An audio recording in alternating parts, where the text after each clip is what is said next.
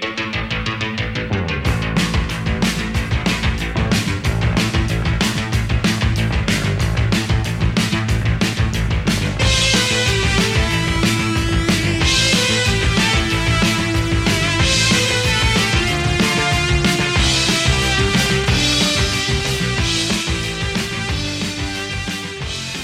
Hola, hola, hola, hola, mis queridos rockeros. Espero que estén todos muy, pero muy bien y preparados para otro episodio de El astronauta del rock, en donde recorreremos los ecos de la semana, las noticias más importantes de los últimos días. Y hoy, mis queridos rockeros, me atajan volviendo de vacaciones después de tomarme unos días maravillosos y en familia para relajarme antes de meter nuevamente la cabeza en la locura de esta licuadora llamada Argentina, pero siempre con ganas y entusiasmo por el encuentro con todos ustedes. Y digo esto porque más allá de dejar dos programas grabados, eh, no hay nada como la experiencia de ponerme en contacto en forma directa, por así decirlo.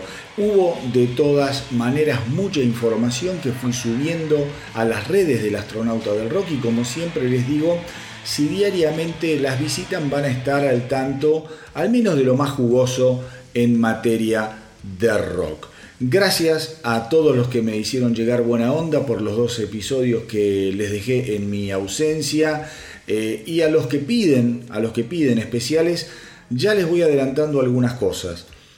El 8 de marzo vamos a estar juntándonos eh, acá en casa con los muchachos de siempre para escuchar por primera vez y sin anestesia Invincible Shield, el nuevo álbum de Judas Priest y esa experiencia va a ser luego compartida en formato de especial.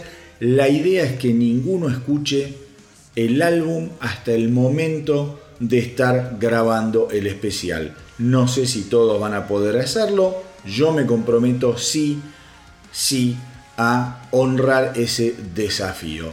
Eh, también tengo ganas de dedicarle un programa entero a la edición de 10,000 Volts eh, de Frizzly que se va a estar editando la semana que viene porque creo que es una buena oportunidad para hablar más en profundidad de la carrera de Freely, un personaje que se ha sabido reinventar a lo largo de los años y que ha producido una sucesión de álbumes que a mi entender están buenísimos. Así que seguramente la semanita que viene eh, vaya por ese lado. Voy a hacerlo yo solo, voy a escuchar el álbum, voy a tirarles información y obviamente les voy a dar no solo información sobre el álbum, sino que también voy a ir eh, contándoles algunas cosas sobre la vida y la carrera de Freely y por supuesto también va a estar mi opinión sobre el álbum, que mi idea es escucharlo eh, junto con ustedes en su totalidad. Eh, y en marzo finalmente también voy a estar sacando el especial dedicado a Rumors, del que les vengo hablando desde hace algún tiempo y que quedó espectacular con la compañía del inefable, inefable Pablo Pérez, un exquisito seguidor de los Fleetwood Mac, desde ya se los adelanto. Y por último, y por último también en marzo se viene una sorpresa muy, muy grande que tiene que ver con una de las visitas metaleras más importantes de este 2024, pero créanme que a pesar de morirme de ganas de avanzar sobre esto último, todavía no puedo. Estoy cerrando ahí algunas cosillas, así que hagan fuerza, crucen los dedos y que la suerte nos acompañe. Y ahora sí, mis queridos rockeros, vamos a arrancar formalmente con este nuevo programón del astronauta del rock. Lo primero que tengo para contarles tiene que ver con eh, Corey Taylor, líder de Slipknot y de Stone Sour, que eh, ya dio la noticia sobre el lanzamiento de un nuevo álbum solista enteramente dedicado a covers y grabaciones en vivo que se va a titular CMF To Be or Not To Be. Esto va a salir el 20 de abril a través de BMG Records eh, y Corey Taylor La verdad es que desconcierta un poquito y ahora vamos a ahondar sobre eso. Eh, recordemos que eh, después de lo que fue la edición de su segundo álbum solista, que se llama CMF2, esto se lanzó en septiembre. Este álbum fue producido por Jay Ruston. Jay Ruston eh, es también productor de Anthrax, de gente como Steel Panther, Amon Amarth, un fenómeno, y que también estuvo involucrado en el álbum del 2017 de Stone Sour, Hydrograd, así como también fue el productor del debut del 2020 de Cory Taylor. Cory Taylor en el 2023 eh, estuvo hablando, estuvo hablando sobre el álbum solista de covers y grabaciones acústicas, su primer álbum de covers del 2022, que se llamó CMFB Sites, el tipo la tiene con esas siglas, CMF, eh, que básicamente es eh, Cory Motherfucking, Motherfucker. El primer disco solista era CMFT, Corey Motherfucking Taylor. Bueno, todo un juego de palabras que le encanta, evidentemente. Estuvo hablando eh, luego de la salida de su segundo álbum sobre lo que había sido el álbum de covers del 2022 y un poco había hecho referencia sobre que aquel álbum había sido también una forma de agradecerle a todos los artistas eh, que lo habían influenciado a lo largo de su vida y que particularmente le habían hecho más fácil su existencia desde que era muy chico y prácticamente hasta los 20 años de edad, porque aparentemente tuvo una infancia, una adolescencia bastante, bastante difícil, según palabras de Cory Taylor, eh, una vida horrible que, solo la pudo ir eh, capeando gracias, gracias a las canciones de los artistas que él supo honrar en su primer álbum solista. ¿eh? Ahora, ahora, eh, en esta segunda experiencia de covers que va a salir en abril de este año, un poco también Corey Taylor quiere repetir, quiere repetir ese agradecimiento. Él dice que la audiencia va a quedar extasiada cuando escuchen este álbum de covers. Es un álbum que él tenía muchas ganas de hacerlo y que eh, no podía hacerlo por sus compromisos con Slipknot y con Stone Sour y que finalmente ahora que es el jefe de su carrera eh, puede concretar este tipo de álbumes, de álbumes. Algunas, algunas canciones que nos va a entregar Cory Taylor en abril del 2024 con su álbum de covers, por ejemplo son Life Sex and Dead de los Tank, Killing Machine de Judas Priest, Mamita, Va a haber una versión de Snuff, el clásico de Slipknot. Eh, bueno, Shot in the Dark de Ozzy Osbourne. Em, Is It My Body de Alice Cooper. En fin, Killing Moon de Equan de Bunnymen, un hermoso tema. Y Ten Years Gone de Led Zeppelin, entre otros. Así que veremos de qué va este nuevo álbum de Corey Taylor dedicado a versionar canciones de otros artistas. Personalmente, mis queridos rockeros, y esto algunos ya me lo escucharon decir, los covers no son lo que más me interesa a mí. A mí siempre me gusta que el artista que tiene capacidad de componer nos ofrezca canciones de su autoría. Pero a decir verdad, con, el tiempo uno también tiene que ir admitiendo que hay covers que han quedado muy buenos y algunos covers hasta han superado a sus versiones originales. Em, también creo que Cory Taylor debería frenar un poquito con tanta exposición Pensemos que hace apenas unas semanas atrás sacó un comunicado en el que decía que estaba quemado, que estaba pasando un burnout y que necesitaba parar justamente para preservar a su familia, a su salud mental. Y ahora salir al ruedo con esto, al menos para mí es bastante raro, es como inesperado, ¿no? Apretás el freno y ahora volvés a acelerar. Y otra cosa que ya me satura de Cory Taylor es que con todo lo que tiene que ver con su carrera solista, el tipo se desvive asegurando que sus discos básicamente van a cambiar la manera de hacer rock y que los fans se van a quedar mudos al escuchar tantas buenas canciones y que la producción y que la mar en coche. La verdad, la verdad es que sus discos están buenos, pero nada más. No son discos extraordinarios los de Cory Taylor, son divertidos, sí, cumplen su función de, entretener y de rockear, sí, el primer álbum solista de él es muy ecléctico y a mí me encantó porque va desde el rap hasta el heavy, después pasa por el country, hay baladas. El segundo también es muy bueno, pero no son álbumes que vengan a cambiar la historia de nada, ni mucho menos creo que vayan a quedar en los grandes anales de la historia del rock and roll. Es como que Taylor permanentemente está sobregirado. Pero nada, eso es una opinión personal.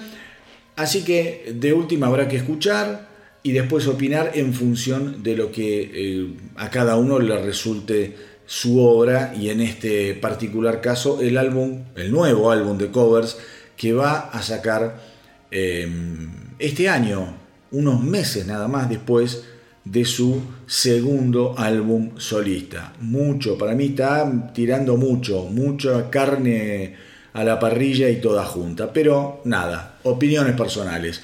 Les cuento también novedades sobre Volbeat, los rockeros daneses.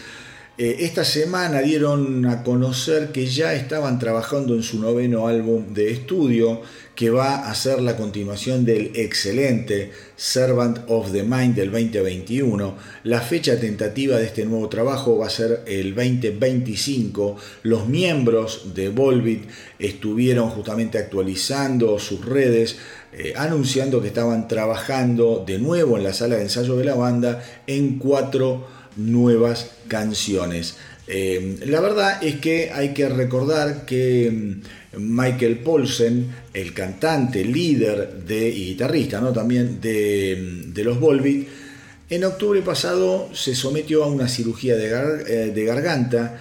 Eh, él pensaba que iba a ser una operación bastante simple, pero la operación terminó siendo más grande de lo que él suponía y que recuperar su forma vocal, su destreza como cantante le va a llevar un poco más de tiempo de lo que él imaginaba, con lo cual el 2024 va a ser un, año en el que Volvic va a estar menos en la carretera, no así Michael Poulsen, que sí va a estar en la carretera con su proyecto de death metal que acá en el astronauta del rock hemos escuchado y mucho llamado Asingel eh, y esto lo hace porque en Asingel él no canta, con lo cual es entendible que se saque las ganas de tocar en vivo, pero sin forzar su garganta. Por último, para cerrar este primer, eh, esta primera sección del astronauta del rock, les cuento que The Machine, el proyecto colaborativo entre dos ex Dokken,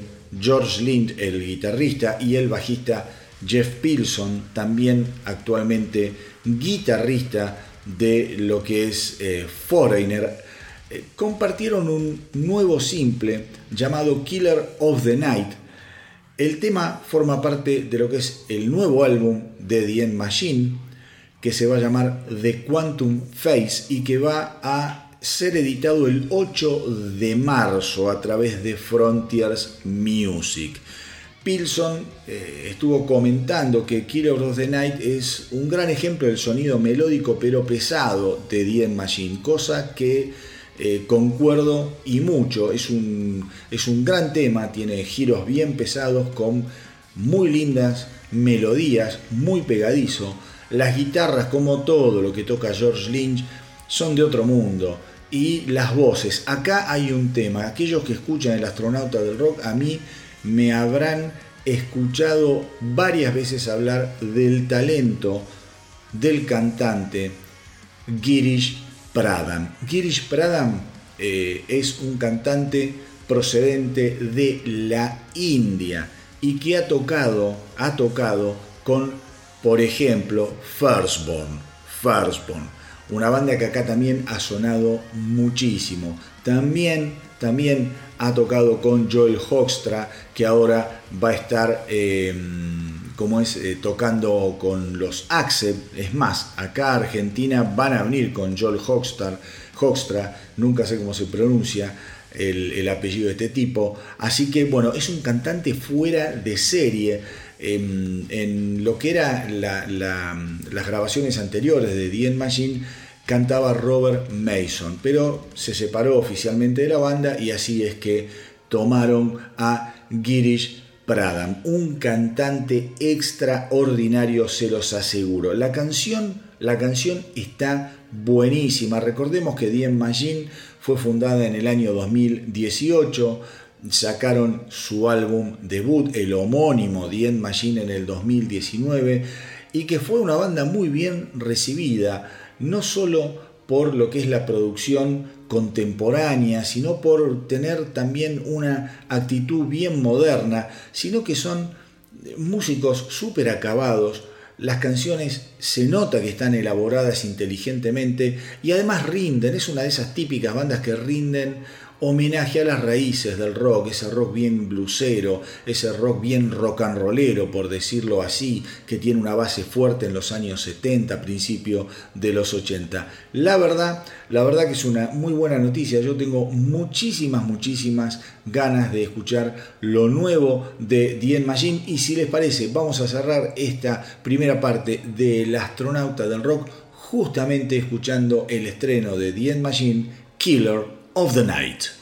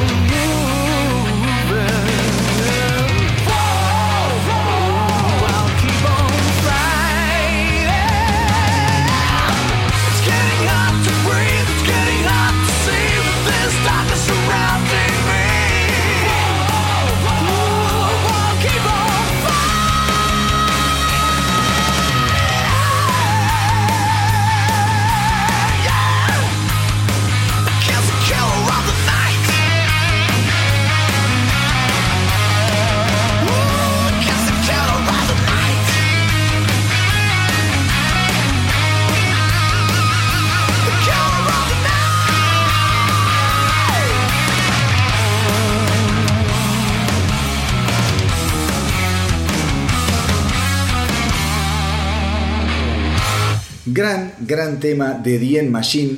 Gran, gran tema, una enorme canción. Vieron que es como les dije, tiene eh, guitarras importantes, muy linda, muy linda melodía. Y Girish Pradam canta que es una verdadera locura. Les cuento ahora, mis queridos rockeros, que The Black Crowds esta semana lanzó un nuevo simple llamado Cross Your Fingers. La canción eh, va a ser parte obviamente del próximo álbum de, The Black Crowes, Happiness Bastards, que va a llegar el 15 de marzo. Marzo se viene con muchas ediciones, por lo que veo, la verdad que el año ha empezado con todo. Les contaba en la introducción sobre el y ahora la semana que viene. Dien Magin el 8 de marzo, de Judas Priest el 8 de marzo también, 15 de marzo de Black Crowes. Si arranca así el año, por favor, estamos quizá eh, comenzando un 2024 que va a dar que hablar. Gracias a Dios, gracias a Dios, porque no hay nada más lindo que descubrir nuevas bandas, que descubrir nuevos álbumes de viejos artistas. La verdad que me encanta que se editen cosas permanentemente. El primer eh, álbum completo de material nuevo va a ser Happiness Bastards, que los Black Crowds sacan en los últimos 15 años. Eh, obviamente, de aquellos Black Crowds de mediados de los 90 solo quedan los hermanos Robinson, Chris y Rich Robinson. Eh, son dos musicazos, la verdad que ellos estuvieron muy pero muy distanciados, pero con el tiempo estos hermanos han eh, podido hacer las paces, cosa que no pueden hacer los Gallagher, por ejemplo. Eh, nosotros acá ya escuchamos eh, la canción que salió el 12 de enero, ese primer adelanto tremendo que se llama Wanting and Waiting, que también va a formar parte de Happiness Bastards. Y en relación a este reencuentro de, de los hermanos Robinson, Chris estuvo diciendo que básicamente Happiness Bastards es una carta de amor al rock and roll que él junto a su hermano Rich, eh, eh, como es, lograron componer juntos. Dice, nosotros estamos permanentemente creando música, eso nunca se ha detenido para nosotros y siempre es la música el lugar en donde encontramos armonía estando juntos y este disco representa justamente eso. Rich por su parte agregó que este álbum es una continuación de nuestra historia como banda, Nuestros años de experiencia escribiendo y haciendo música y viajando por el mundo están representados en este disco y fuimos guiados brillantemente por uno de los mejores productores en el negocio, el señor Jay Joyce. Estoy increíblemente orgulloso de lo que hemos creado. Les cuento ya para terminar, mis queridos rockeros, que Happiness Bastards se viene con 10 canciones, 10 canciones nuevas y hay una aparición especial de la cantante y compositora country Lainey Wilson, nominada al Grammy y que saltó justamente a la fama después de que su música fuese, em, como es, eh, transmitida en el drama televisivo, en esa maravillosa serie de Kevin Costner llamada Yellowstone. Así que, mis queridos rockeros, vamos con lo nuevo, lo nuevísimo de The Black Crowes, Cross Your Finger.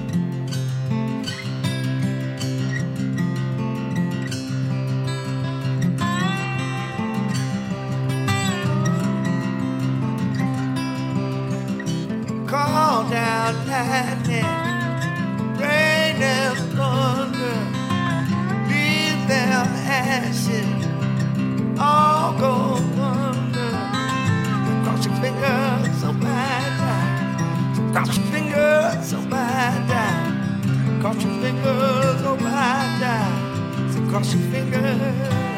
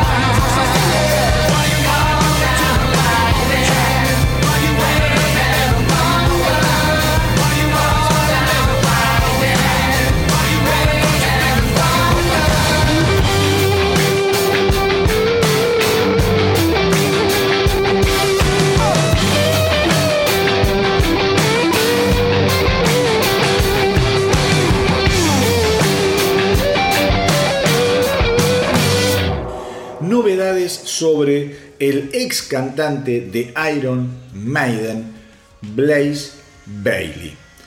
Blaze Bailey va a lanzar su nuevo álbum solista, yo de esto ya les estuve hablando, eh, se va a llamar Circle of Stone. Escuchamos acá justamente el simple que le da nombre al disco, que es excelente. El álbum va a salir el 23 de febrero, otra edición de comienzo de año súper importante, esta semana Blaze Bailey dio a conocer su nuevo simple, un nuevo simple perteneciente a Circle of Stone llamado Mind Reader. ¿Mm?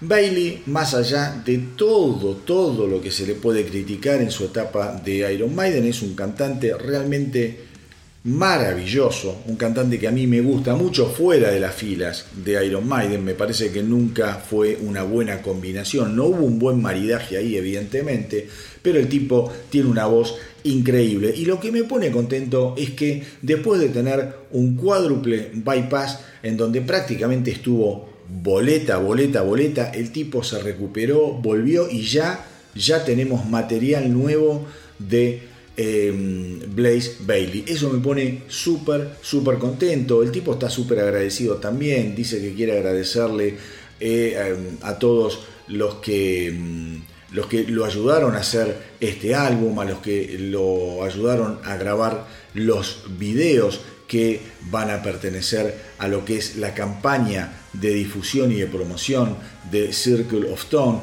y obviamente siempre agradece a los fans. Él eh, con sus 60 años de, vida, pensemos que grabó, está bien, entre el 94 y el 99, dos álbumes bastante flojos de Iron Maiden, The X Factor y Virtual Eleven, que vendieron obviamente considerablemente mucho menos que los lanzamientos más eh, importantes de, eh, de, la banda.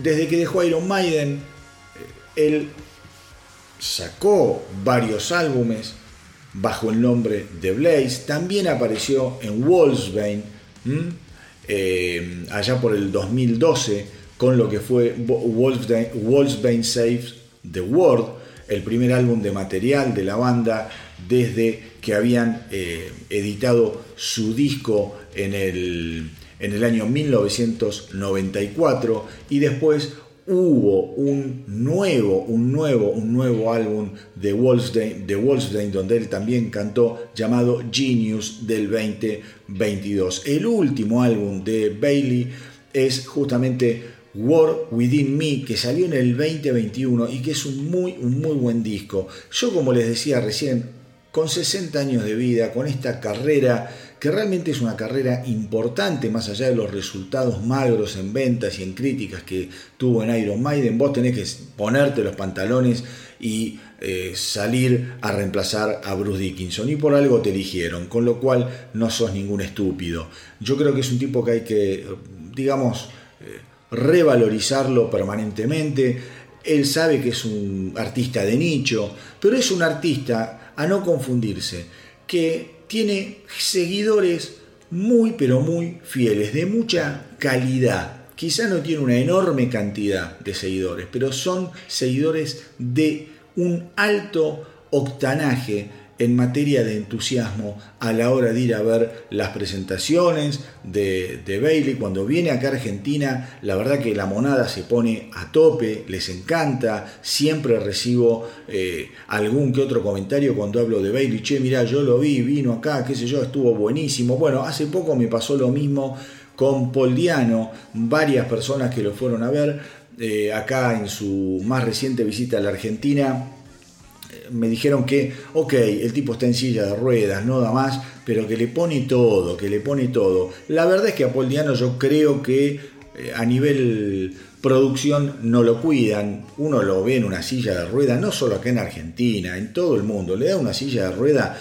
que, macho, no les da para cuidarlo un poquito más. Denle algo mejor. El tipo como que se va derritiendo en la silla de ruedas. En algún, hay momentos que parece que, te da miedo que se caiga de culo en el escenario y la silla salga volando para atrás, ¿viste? La verdad que raro, pero más allá de eso, la gente que lo fue a ver muy entusiasmada. La banda que tiene Paul Diano eh, no es obviamente Iron Maiden, pero hace bastante bien las canciones, suenan aguerridas, son tipos jóvenes, con ganas, con lo cual que nada, todos estos artistas que quizá tuvieron una especie de, experiencia corta en grandes bandas, si son más o menos piolas, saben que van a tener un público bien, bien, bien, pero bien fanático. Y ese es el caso, sin lugar a dudas, de Blaze Bailey, del que ahora vamos a escuchar, como les decía al comienzo, su nuevo simple Mind Reader.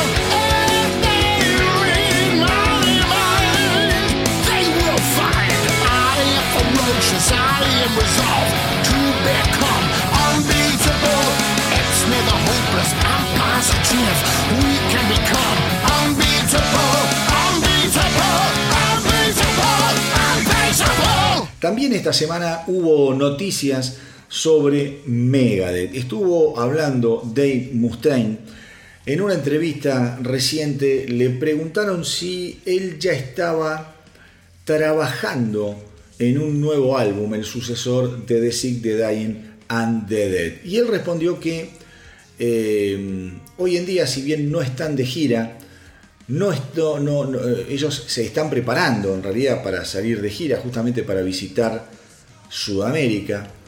Eh, dice que también él está preparando en este momento un estudio, lo está equipando, lo está logrando y está listo para comenzar a escribir. Él dice que actualmente no está escribiendo música nueva, pero que todos esos preparativos tienen que ver con que ya siente la necesidad de comenzar el proceso. Él sabe que el proceso de grabación de los últimos dos álbumes fueron demasiado largos por distintos motivos que todos conocemos, desde la pandemia hasta sus problemas personales, el cáncer de garganta que sufrió, en fin, lo que él dice si bien hoy no estoy componiendo, nos estamos preparando para ir a una gira, estoy terminando de armar un estudio, estoy terminando de equiparme, creo que eh, no va a tomar tanto tiempo como los dos discos anteriores llegar a un nuevo álbum de Megadeth. Probablemente a final de este año ya esté listo para comenzar a grabar algunas canciones. Una gran, gran noticia. Y él también hace referencia a la locura que es vivir la vida entre discos. Permanentemente, dice, estamos grabando discos y después tenemos que salir a, apoyar esos discos y después volver al estudio y grabar. Dice, es una vida muy loca. Y dice, la verdad es que desde hace unos años, eh, para seguir registro de lo que es mi vida, mi maravillosa vida, he comenzado a escribir eh, una especie de diario para dejar registro de todo lo que me está pasando, dice, porque yo a la edad que tengo nunca pensé que iba a estar viviendo tan intensamente todavía la locura del rock and roll. Y es algo maravilloso de lo que quiero justamente eh, dejar algún tipo de documento para lo que sea, quizá el día de mañana algún documental, algún libro. Dice, pero la verdad es que estoy maravillado con el ritmo de trabajo que tiene Megadeth. Otra cosa que estuvo hablando, eh, como es Dave Mustaine, tiene que ver con justamente el reemplazo, el reemplazo de Kiko Loureiro. Él dice que está absolutamente maravillado y conforme con el desempeño de Timu. No voy a decir el apellido porque imagínense que no me sale decir yo castra y soy disléxico, ni, ni lo voy a intentar. Eh, pero dice que están súper contentos con el desempeño que eh, Kiko Loureiro se los recomendó, ah, fue así que lo pudo preparar para que las canciones se le hicieran carne y dice yo creo que los fans están absolutamente maravillados con él y cuando arranquemos con todo lo que es la próxima pata de la gira lo que van a ver en Sudamérica va a ser una cosa increíble, un tipo totalmente talentoso y súper integrado ya a la banda. Les cuento, mis queridos rockeros, que hay novedades sobre Mick Mars. Mick Mars, cofundador de Motley Crue, uno de los guitarristas, a mi entender, más subestimado subestimados de la década del 80. Justamente sobre eso le estuvieron preguntando y Mick Mars dice que bueno, él es bastante relajado, dice, qué sé yo, dice, si la gente piensa que yo soy un, guitarrista del montón y, algunos piensan que me han subestimado, y se está bien, dice, cada uno tiene derecho de pensar lo que quieran, yo no me siento de esa manera, sé, sé que no soy de esos guitarristas súper veloces eh, que te meten 4.000 notas por minuto, yo soy un guitarrista, un guitarrista que toco eh, a la velocidad que a mí me gusta tocar, soy más bien eh, un, violero eh, como, ¿cómo les puedo decir? Como esos violeros que cumplen una doble función, ¿no? Esos que tienen que ser rítmicos y primera guitarra, entonces tengo que estar muy concentrado en los riffs, tengo que estar concentrado en los solos, me gusta mucho tocar melódicamente, eso para mí es más valioso quizá que la, que rapidez y justamente le hacen referencia en esta entrevista a lo que fue el solo de guitarra de Home Sweet Home eh, y, le dicen que para muchos ese es un solo de guitarra perfecto. Y Mick Mars coincide, eh, pero dice tengo que ser sincero, el solo surgió como de la nada, yo no tenía nada planeado, simplemente lo improvisé y en realidad lo toqué y lo fui perfeccionando en un par de pasadas, pero eh, fue, un solo muy pero muy espontáneo. el año pasado Mick Mars, que eh, actualmente se encuentra en una batalla legal con los ex Motley Crue, eh, Nicky Six, Tommy Lee y Vince Neil, eh, por cómo fue despedido de todo lo que tiene que ver con los negocios de, ¿cómo es? de, la banda. Él, había dicho en función de lo que habían sido algunos álbumes, por ejemplo Generation Sweeney de 1997, New Tattoo del 2000 y Saints of Los Angels del 2008, que le costaba recordar si había en realidad tocado alguna nota eh, en, esos álbumes. Dice, estoy seguro que no toqué ni una, pero ni una nota en Generation Sweeney, porque básicamente el resto, de la banda, el resto de la banda no querían que mi guitarra sonara como una guitarra, querían que sonara como un sintetizador y yo me sentí un inútil. Con lo cual, cada cosa que grababa la borraban y llamaban otro violero para tocar en lugar mío. También dice que en New Tattoo no, eh, no tuvo demasiada participación, no escribió ninguna de las canciones porque directamente no lo invitaron al proceso de composición. O sea, acá ya nos damos cuenta que la relación con Mick Mars viene descompuesta desde hace muchísimos años dentro de Motley Crue y también admitió que la mayor parte del trabajo de guitarra de Saints of Los Angels, un álbum que a mí me gustó mucho, mis queridos rockeros, eh, lo, lo, lo, grabaron eh, DJ Ashba que justamente fue el compañero de Nicky Six en aquella banda 6 AM. Dice, con lo cual yo estoy muy poco, estaba muy poco involucrado en lo que eran los procesos de grabación y composición de las últimas, de los últimos álbumes de los Motley. Recordemos que Mick Mars el 23 de febrero, mamita querida, lo que es este comienzo de año, va a estar sacando su primer álbum en solitario, The Other Side of Mars Qué loco, ¿no? Por el 23 de febrero va a salir The Other Side of Mars y también el disco de otro violero, de otra gran banda y que tiene que ver un poco con lo que es el espacio del señor A. Frizzly con sus 10,000 volts. La verdad, qué difícil, qué difícil escuchar tanta nueva música, pero qué maravilloso. Les cuento ya para ir cerrando este bloque que em, la banda Kitty sacó su primer canción en 13 años, traten de escucharla porque es demoledora, se llama Eyes Wide Open, salió además con un video y es una eh, canción poderosísima, poderosísima.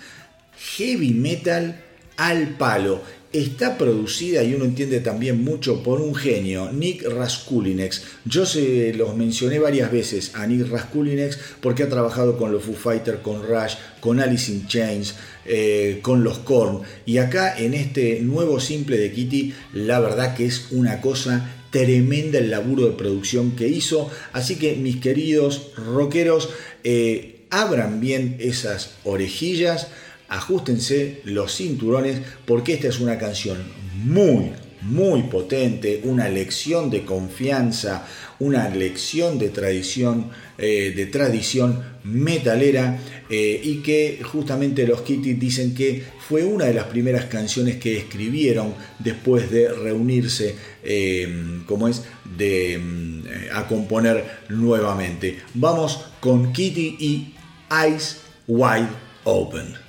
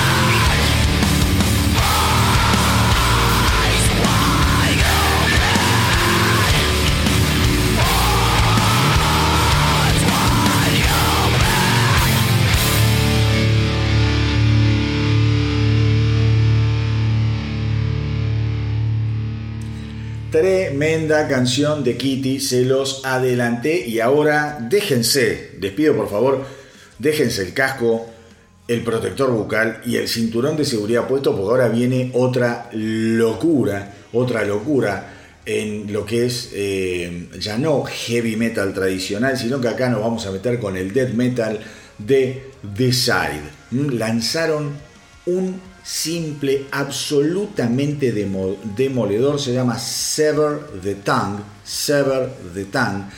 Este lanzamiento además es un adelanto de lo que es el oscuro y esperado nuevo álbum de la banda a salir el 26 de abril y que se va a llamar Vanished by Sin. Glenn Benton, líder de los The Sight, dijo que ha estado sentado en un rincón muy oscuro durante muchísimos años, eh, porque hubo distintas situaciones que llegaron a su vida que lo sacudieron y lo cambiaron, le cambiaron la realidad repentinamente, y que al momento de escribir este nuevo álbum, Vanished by Sin, se enfocó mucho en esos momentos oscuros. Fue como, dice él, accionar un interruptor ya no tengo la molestia eh, de que los complejos de otras personas interfieran con lo que tengo y quiero hacer, dice Benton. Dejé de perseguir la felicidad de los demás hace mucho tiempo. El tipo que empezó esta mierda ha vuelto. Y es bueno estar de vuelta.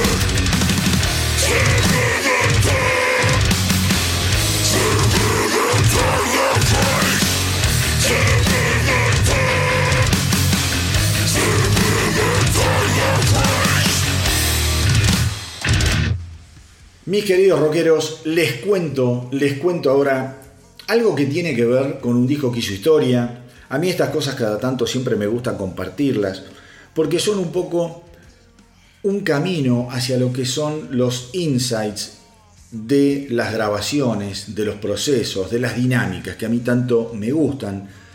Estuvo hablando Duff McKagan, bajista de los Guns N' Roses, gran músico, un tipo interesantísimo, y estuvo hablando sobre lo que fue la realización, la concepción, la grabación de Appetite for Destruction del año 1987.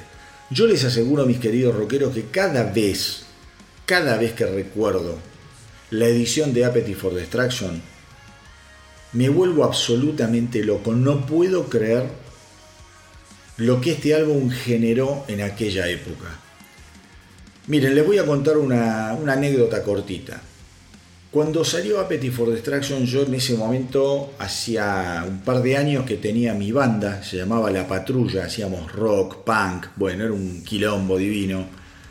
Éramos muy jovencitos todos, recién salidos de la secundaria, eh, y estábamos fascinados con lo que era Appetite for Destruction y solíamos tocar muchas veces en un bar de un boliviano que quedaba en, eh, ¿cómo se llama? En Riobamba, Riobamba, casi a media cuadra de Córdoba, un bar truchísimo que duró muy poquito, que era un barcito arriba y abajo tenía un sótano en donde pasaba de todo, de todo lo que te puedas imaginar, y ahí no había ni escenario, pero el boliviano este nos, eh, nos adoraba porque era amigo de una persona que nos representaba en aquel momento y nos hacía tocar fin de semana de por medio, todo, todo el tiempo ahí.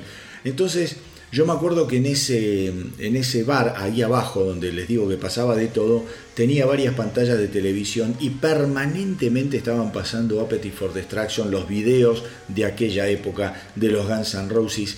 Y era una locura, porque nosotros teníamos capaz que tocar en, ahí, ahí en el sótano y, empezaban a pasar los videos de Appetite for Destruction de los Guns N' Roses y, decías, eh, es una vergüenza, nosotros no podemos, no podemos eh, ponernos a tocar de la manera que tocamos, porque éramos malísimos, ¿viste? En esa primera época éramos muy, pero muy chotos tocando. Después mejoramos un montón, pero como todas las bandas que recién empiezan, teníamos un montón de falencias. Entonces vos te quedabas ahí sentado mirando esos televisores, fascinado con Slash, fascinado con cómo cantaba eh, Axel Rose, y se apagaba la música, sácate. y tenía que tocar la patrulla. Pero bueno, nada, me acuerdo de esas cosas de, juventud, me, me, traen muchísima melancolía todo lo que fue la época de Appetite for Destruction, lo mismo que cuando pasó unos años después la edición de Nirvana, de Nevermind, bueno, hay discos que uno no se los olvida más. Pero volviendo a la noticia, Das McKagan estuvo hablando y dijo que cuando ellos eh, tuvieron que, que, ir a grabar eh, Appetite for Destruction, se dieron cuenta de que todo tenía un proceso. Primero era crear música, después encontrar un productor. Dice, y nos dimos cuenta que eran cosas diferentes, porque nosotros habíamos terminado de escribir las canciones para Appetite, eh, teníamos otras canciones además, y ahí nomás tuvimos que empezar a buscar, a buscar productor. Dice, conocíamos muy bien nuestras canciones, eh, porque no queríamos un tipo de productor que se involucrara demasiado en las canciones. No queríamos que nadie tocara una sola nota. Queríamos sonar como sonaba nuestro pequeño eh, lugar donde ensayábamos.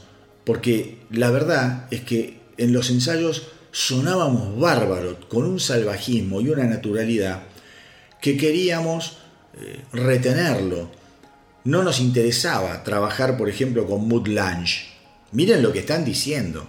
Lange es el productor de Back in Black, es el productor de eh, For Those About to Rock, es el productor, bueno, de Highway to Hell y es el productor de los álbumes más tremendos de Def Leppard y un montón de otros artistas, de qué sé yo, Brian Adams. Y los tipos dicen, no queríamos ese tipo de productor, queríamos un sonido seco. Queríamos un sonido crudo. No queríamos adornos, Nos dieron 250 mil dólares la grabadora para hacer nuestro primer disco, Appetite for Destruction.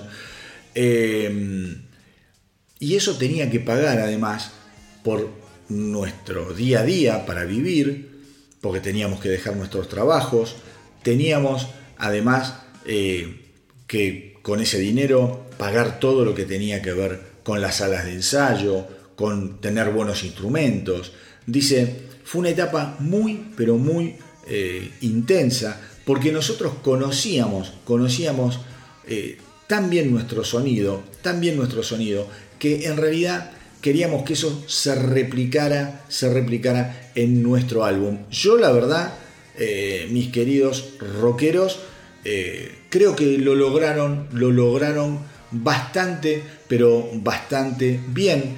El, pensemos que el álbum, el álbum de, de, como es, de los Guns N' Roses, Appetite for Destruction se lanzó el 21 de julio de 1987, dos años después de la formación de la banda, no se puede creer, y sigue siendo el álbum debut más vendido en los Estados Unidos, con más de 30 millones de copias vendidas en todo el mundo. Estamos hablando del álbum obviamente que tiene Switch Shallow Mind, Welcome to the Jungle, Night Train, Paradise City, digo, la pelota, la pelota, qué pedazo de álbum.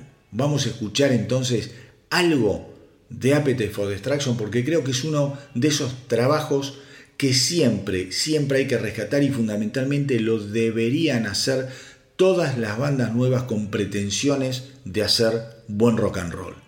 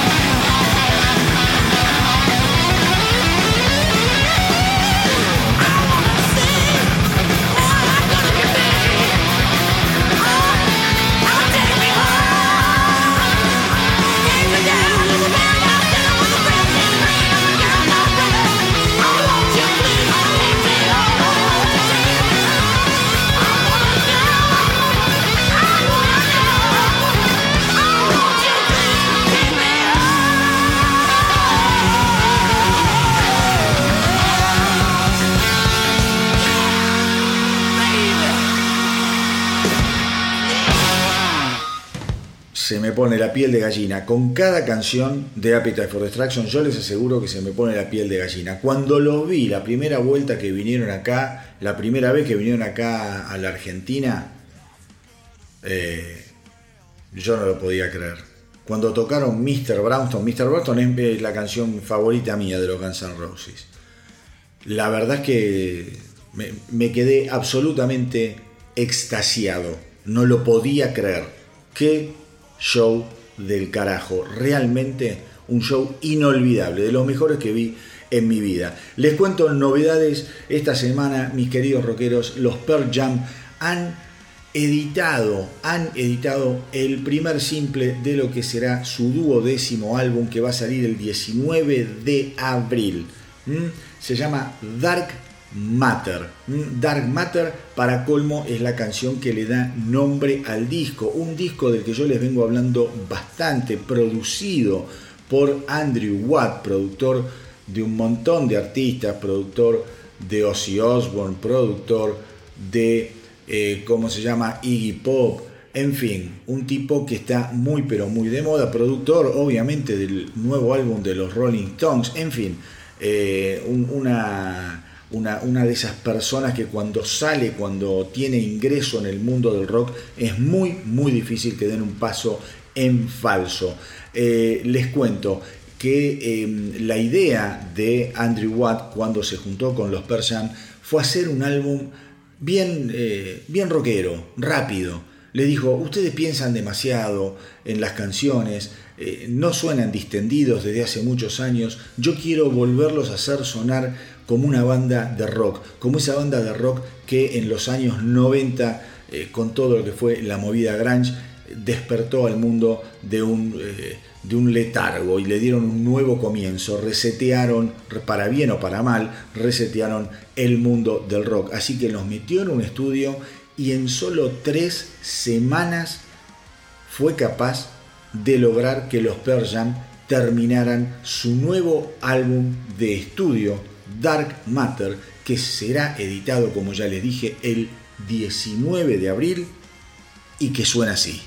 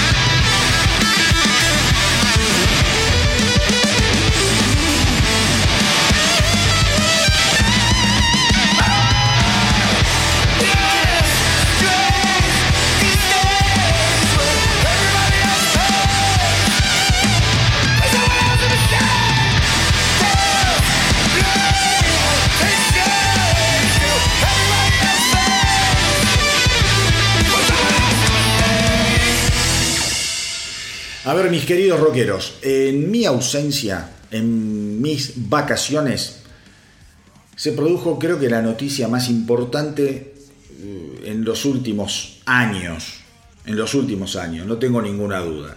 Está la edición que recién la mencionaba, de Hackney Diamonds de los Rolling Stones, y creo que la otra gran noticia de los últimos años es que ACDC ya anunció las primeras fechas de su primera gira en ocho años.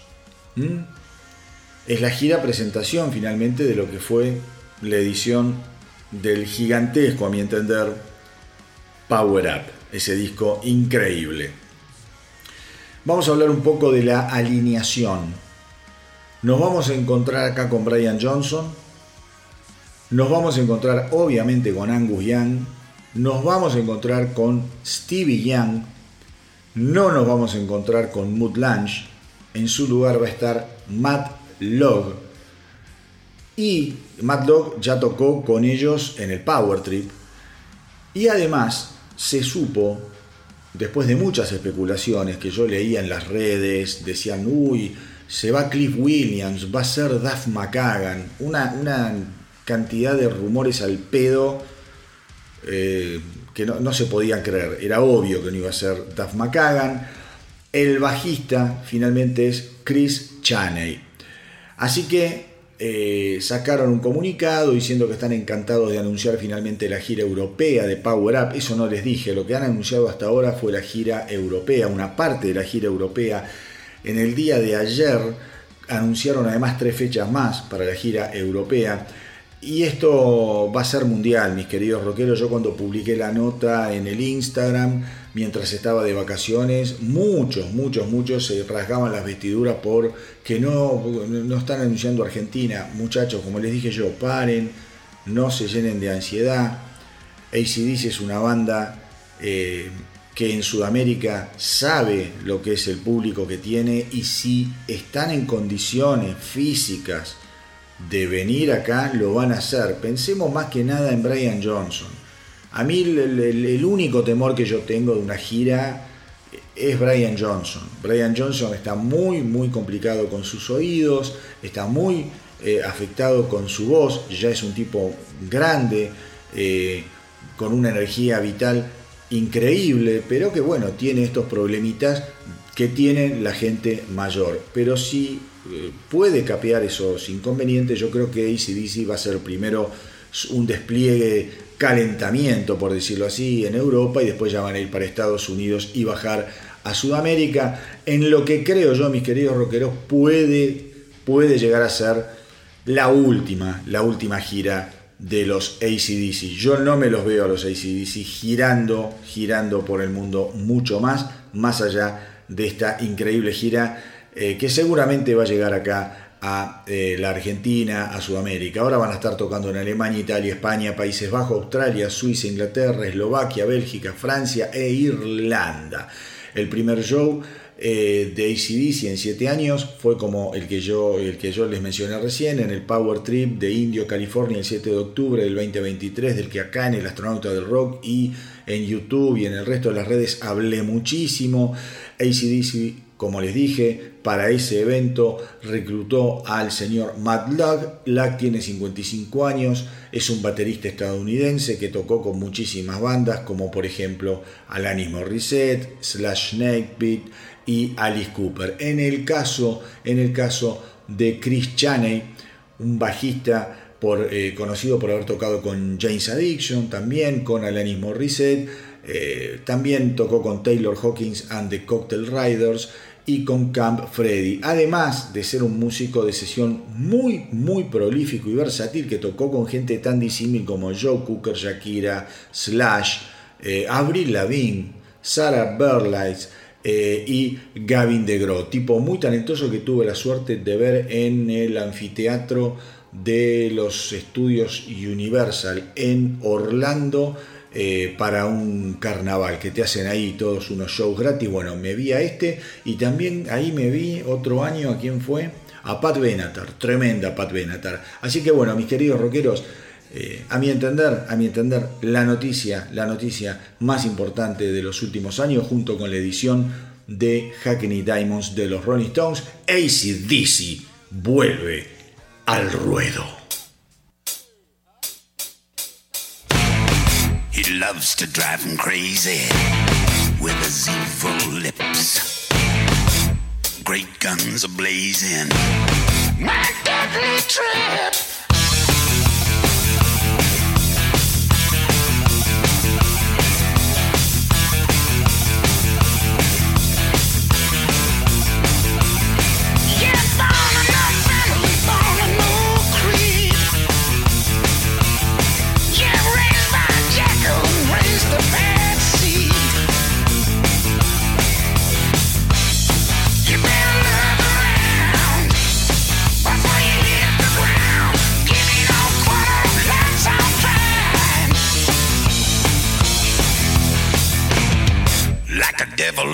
Line.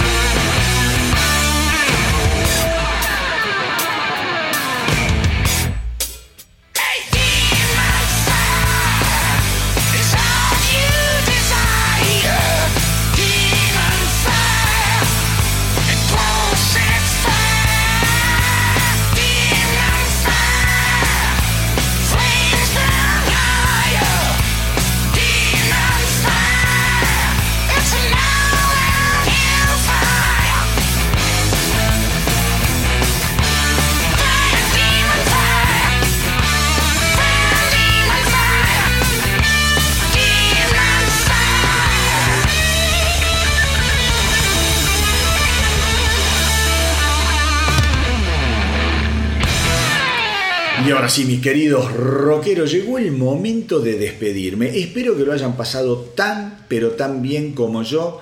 Recuerden que me pueden encontrar en el Instagram, en el Facebook, en YouTube, en la web www.elastronautadelrock.com. Como siempre les digo, no dejen de sintonizar la radio online del Astronauta del Rock, donde van a escuchar música de todas las épocas, un rock and roll tras otro, heavy metal, trash, punk, lo que venga, todo curado por este astronauta. La aplicación la bajan del Google Play y también del App Store, así que eh, traten de escucharla porque es una compañía espectacular. Ahí no va el podcast, ahí va solamente música y eh, algunos separadores contándole eh, distintas eh, noticias o efemérides del mundo del rock and roll. Así que mis queridos rockeros, si no, también la pueden escuchar desde el reproductor de la web o desde el link de la bio de Instagram que los manda a un reproductor. Eso por aquellos que no quieran bajarse la aplicación. La aplicación es muy livianita, tienen acceso a la radio y a todas las redes del astronauta. Así que si quieren tener buena compañía rockera durante todo el día, ping, la radio online del astronauta del rock. Pero como siempre, antes de despedirme, les tengo una última noticia, porque esta semana, esto es cosa seria, ¿eh? Esto es cosa seria. Los pioneros del trash, Exorder, eh, anunciaron que van a estar editando el 8 de marzo, ese día es un día diabólico, no se puede creer, eh, su cuarto álbum, Defectum Omnium se llama el álbum, y va a salir a través de los Nuclear Blast Records. Lo importante es que esta semana ellos dieron a conocer el segundo simple con el que voy a cerrar el programa de hoy, para quemarles la cabeza definitivamente. Se llama Forever and Beyond Despair. Es una, una aplanadora trayera y que tiene mucho, traten de escucharlo, porque tiene mucho de punk rock, mucho de punk rock, es pesado, la guitarra te pone al palo y tiene un repiqueteo punky muy pero muy lindo, muy pero muy lindo. Así que les cuento que después del lanzamiento de Defectum Omnium eh, en abril, Exorder va a iniciar una gira por los Estados Unidos, nada más ni nada menos que con otras leyendas del trash, los eh, Violence, metaleros extremos si los hay. También van a acompañarlos los Disease y la banda de Los Ángeles Mortal Wound. La brutalidad va a comenzar el 5 de abril en Cambridge, Massachusetts y va a finalizar el 13 de abril en Chicago, Illinois. Una gira corta, porque imagínate, si vos haces una gira con estas bandas durante seis meses, y creo que, a ver, otra que una bomba atómica, es una bomba neutrónica, no sale nadie vivo, es inaguantable, semejante acto, acto de violencia, de brutalidad, como dice en el comunicado. Y como siempre les digo, mis queridos rockeros, hagan correr la voz para que nuestra tripulación no pare de crecer. Recuerden que me mando el próximo episodio del astronauta del rock, un especial sobre A. Frizzly con motivo del lanzamiento de su nuevo álbum 10,000 Volts que sale el 23 de febrero. Así que estén bien, pero bien atentos. Nos encontramos en el próximo episodio entonces del astronauta del rock. Cuídense mucho, mucho, mucho y como siempre les digo, que viva el rock.